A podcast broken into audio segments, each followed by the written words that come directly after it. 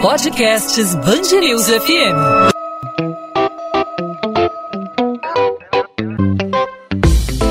Dois às 20, com Maurício Bastos e Luana Bernardes. Apesar da autorização da Prefeitura do Rio para o retorno da presença de torcida no Maracanã, a medida ainda gera polêmica e debate. Município prevê a liberação gradual a partir do dia 15 de setembro, quando o Flamengo joga contra o Grêmio pelas quartas de final da Copa do Brasil. No entanto, ainda há uma indecisão em relação a essa partida, já que o jogo de ida não contou com a participação de torcedores na Arena do Grêmio. Por outro lado, nesta quarta-feira, a Confederação Brasileira de Futebol e outros 19 clubes que disputam a primeira divisão do Campeonato Brasileiro decidiram manter os jogos do torneio sem a presença de público.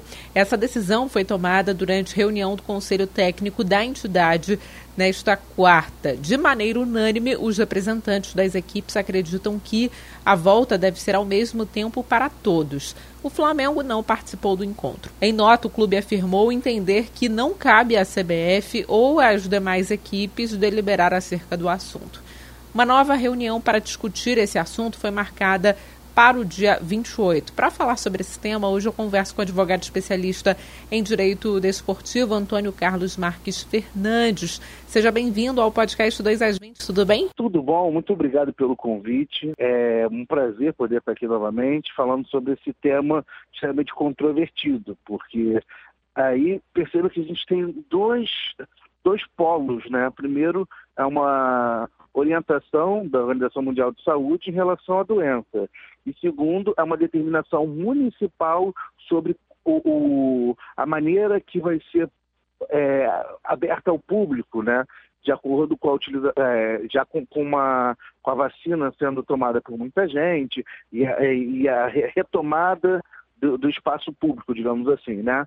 Progredindo. Flamengo, a partir desse decreto, apresentou ah, o pedido para liberação ah, desses jogos, né? E os critérios foram apresentados, exigidos, e o Flamengo se comprometeu a cumprir. E, de certa forma, quando, quando o Flamengo diz que não cabe aos times essa decisão, é, não, não chega a estar errado, porque, assim, de fato, não caberá ao time a decisão sobre a, a utilização ou não do espaço e como vai ser, vai ser reinserido.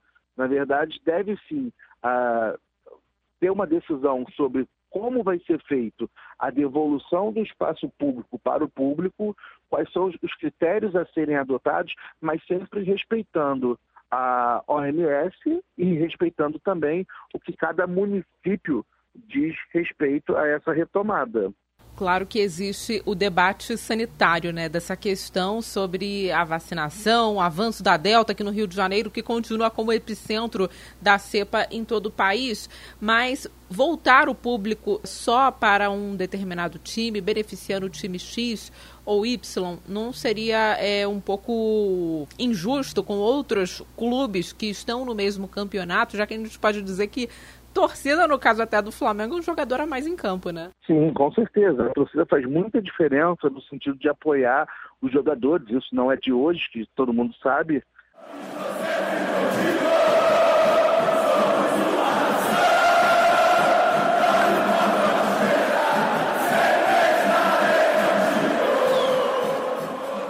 Mas acho que a partir do momento que a gente tem uma orientação que vai servir para todos os times, não haverá prejuízo de nenhum. Então, é, nesse sentido, eu entendo que cabe esse raciocínio do Flamengo quando ele diz que não cabe aos times essa adoção de medidas. Tem que ter feito, tem que ser criado uma, uma, uma rotina, uma política em relação a como será esse retorno, de modo que nenhum time saia em prejuízo. Por um lado, a gente tem aí a CBF dizendo que não vai ter torcida, por outro, o Flamengo dizendo que sim, vai ter torcida. No dia 15, quando teremos aí essa partida, o jogo do Flamengo contra o Grêmio pelas quartas de final da Copa do Brasil. O que você acha que vai definir aí? Teremos aí uma polêmica em gramado? Como você acha que vai ser aí essa partida? Na verdade, eu acho que é, nesse ponto o Flamengo foi muito infeliz em afirmar que haverá torcida, porque é uma, é uma afirmação que ele não pode de forma alguma, é, é, fazer valer. Como, por exemplo, se há uma determinação de que o estádio funcione de portas fechadas, o time do Flamengo vai deixar de jogar, ou ele vai incentivar que a torcida invada o estádio. Então, assim, é, é uma afirmação um pouco temerosa, né? E, assim, mantenho a ideia de que ah, temos que respeitar as ordens que vêm de acordo com a questão da saúde. Então, se existe uma ordem para que não, não retorne o estádio de maneira a preservar a saúde, de maneira a evitar a contaminação, até de eventuais novas cepas, que seja feito, que seja respeitado isso e que seja linear para todos os times. Né? Essa decisão não cabe ao único time, não cabe somente ao Flamengo. E sim é uma ordem que deve vir de cima para que todos respeitem. E na sua opinião, o Flamengo, desde o início da pandemia, né, desde a retomada de muitos setores, o Flamengo especificamente tem lutado muito para a volta do público nos estádios, né, para a volta da torcida. Na sua opinião, por que o Flamengo é, faz tanto essa campanha para retorno da torcida nas partidas? Não tenho uma opinião formada em relação a esse, a esse esforço do Flamengo em relação à torcida mas eu imagino que esse é, é um desespero que ele tenha muito grande sobre a questão de ter pessoas apoiando. Acho que a torcida, no caso do Flamengo, é que vai chegar junto com parte da questão financeira na compra de camisa, no apoio ao time como sócio, é, sócio torcedor. Então acaba que ele joga muito com essa questão do marketing de ter sempre os seus, uh, uh, os seus torcedores por perto.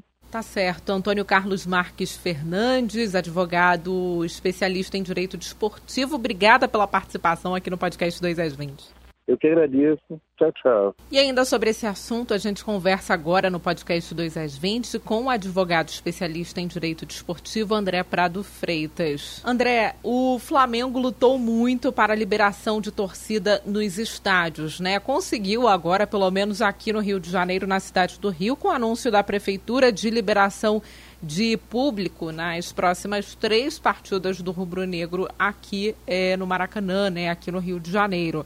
Temos, no entanto, uma partida contra o Grêmio pela Copa do Brasil que mexe aí com o rubro-negro, né, com essa liberação. A CBF disse que não vai ter público na Série A, que essa liberação tem que ser aí de uma forma igualitária, né? Eu falei até aqui no podcast 2 às 20 que público, né, pode ser até um jogador a mais em campo, né? Pode representar até um jogador a mais em campo, ainda mais quando se trata da torcida do Flamengo. Diante dessa, dessa discordância entre Flamengo e CBF, podemos ver, podemos prever aí uma disputa judicial que vai se prolongar é, nos próximos dias, nas próximas semanas? Tem toda a razão, Luana.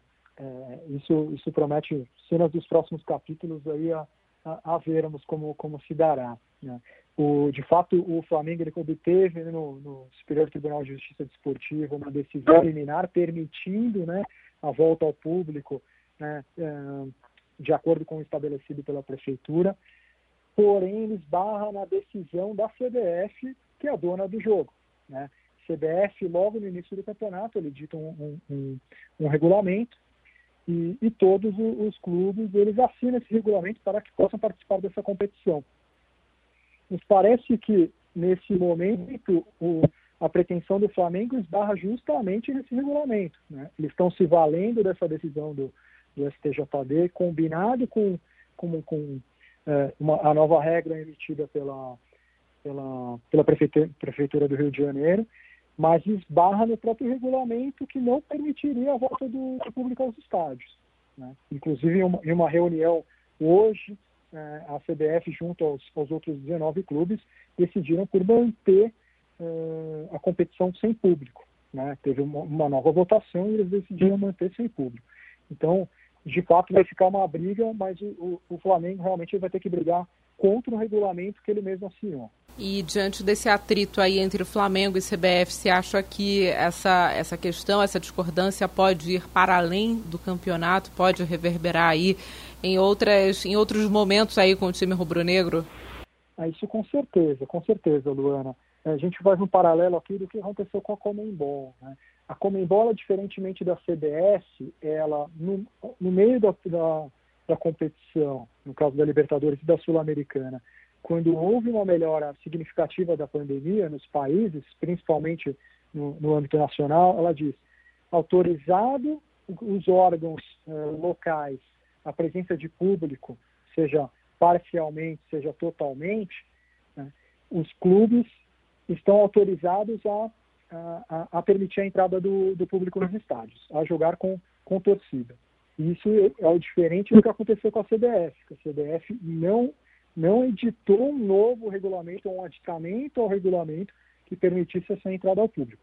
Então, certamente isso, isso agora criou um atrito entre o Flamengo, não só entre o Flamengo e a CBF, como o Flamengo e todos os outros 19 clubes, que eles se veem numa situação de que no Rio de Janeiro é uma situação específica, o Rio de Janeiro permite, né? E todos, obviamente, sabem da força da torcida do Flamengo. Acho que, como você mesma disse, é um, é, passa até sobre um jogo, a questão de um jogador a mais, realmente uma força impressionante.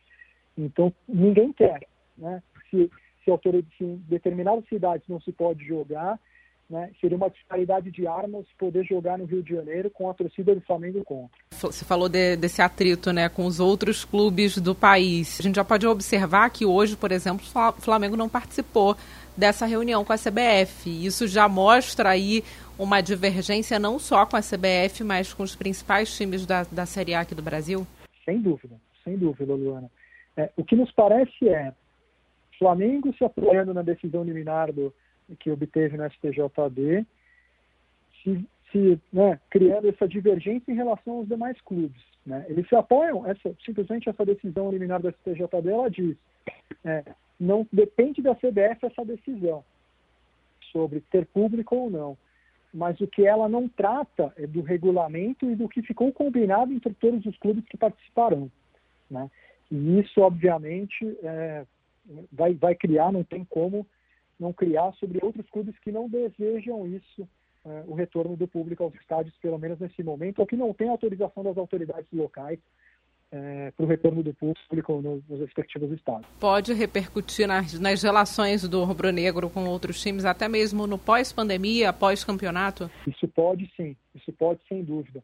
Embora o Flamengo seja é, um dos, dos líderes, hoje politicamente é bem organizado, é, é um dos líderes do movimento uh, em relação à CBF, tem muita voz, mas isso de fato no, no âmbito político ele especialmente o presidente Landim acaba perdendo muito uh, em termos de negociação, contato, com todos os outros clubes, sem dúvida. André Prado Freitas, advogado especialista na área de direito desportivo, obrigada pela participação aqui no podcast 2 às 20. Obrigado a você, Luana, fico à disposição.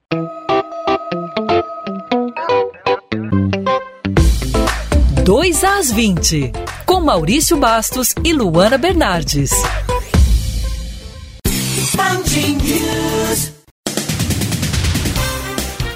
Prefeito do Rio, Eduardo Paes, criticou a postura do presidente Jair Bolsonaro nas manifestações do feriado de 7 de setembro. Durante uma agenda na Barra da Tijuca, na zona oeste do Rio, nesta quarta-feira, Paes disse que as decisões judiciais devem ser respeitadas se referindo aos ataques do presidente ao Supremo Tribunal Federal. Ele também classificou a postura do presidente como antidemocrática, golpista e equivocada durante os pronunciamentos em Brasília e em São Paulo. Eu não critico a manifestação, a manifestação é normal. Né? O que eu vi foram pessoas indo para as ruas defender suas pautas. Por mais que eu discorde delas, eu vejo direito nelas de defender suas pautas. O que eu acho grave é a postura do presidente da República. Né? A postura dele me parece uma postura antidemocrática, golpista, enfim, equivocada. Pela posição, tem a liturgia do cargo, pela posição que ele ocupa, ele não podia estar disputando ou fazendo luta política com instituições. O Rio de Janeiro teve redução de 36% no número de mortes nas estradas federais durante o feriado de independência. Além disso, houve queda de 6% nos registros de acidentes graves. Os números são ainda mais positivos porque são comparados com o feriado da independência de 2020, quando o Rio de Janeiro estava sob regime de restrição de pessoas nas ruas devido à pandemia de Covid-19. As informações são da Polícia Rodoviária Federal, que divulgou um balanço nesta quarta-feira. Vítimas de criminosos que furtam equipamentos metálicos torcem para que a nova lei que obriga ferros velhos a exigirem a procedência dos produtos reduza o número de casos. A partir de agora, os estabelecimentos que realizam a compra e venda de fios, portões, tubos, tampos, cobre, alumínio, zinco e ferro, além de outros materiais, devem manter um cadastro atualizado com os dados das negociações e até a nota fiscal. As reformas da Vila do Pan, conjunto de prédios construídos para alocar os atletas nos Jogos Pan-Americanos de 2007, devem começar ainda este ano. Espaço que conta com oito condomínios e fica na zona oeste do Rio, sofre com problemas estruturais recorrentes. Durante a agenda nesta quarta-feira, o prefeito do Rio, Eduardo Paes, disse que as equipes vão recuperar a infraestrutura da Avenida Cláudio Besserman Viana com obras de estaqueamento, drenagem, pavimentação, sinalização e urbanização. O investimento total é de 48 milhões de reais. 2 às 20. Podcast 2 às 20 vai ficando por aqui. Eu, Luana Bernardes, volto nesta quinta-feira com mais um episódio para você, ouvinte da Band News FM. Até lá, você pode entrar em contato comigo pela minha rede social, meu Instagram, Bernardes Luana, Luana com dois N's, onde eu também falo sobre a coluna de literatura aqui da Band News FM do Rio de Janeiro. Tchau, tchau.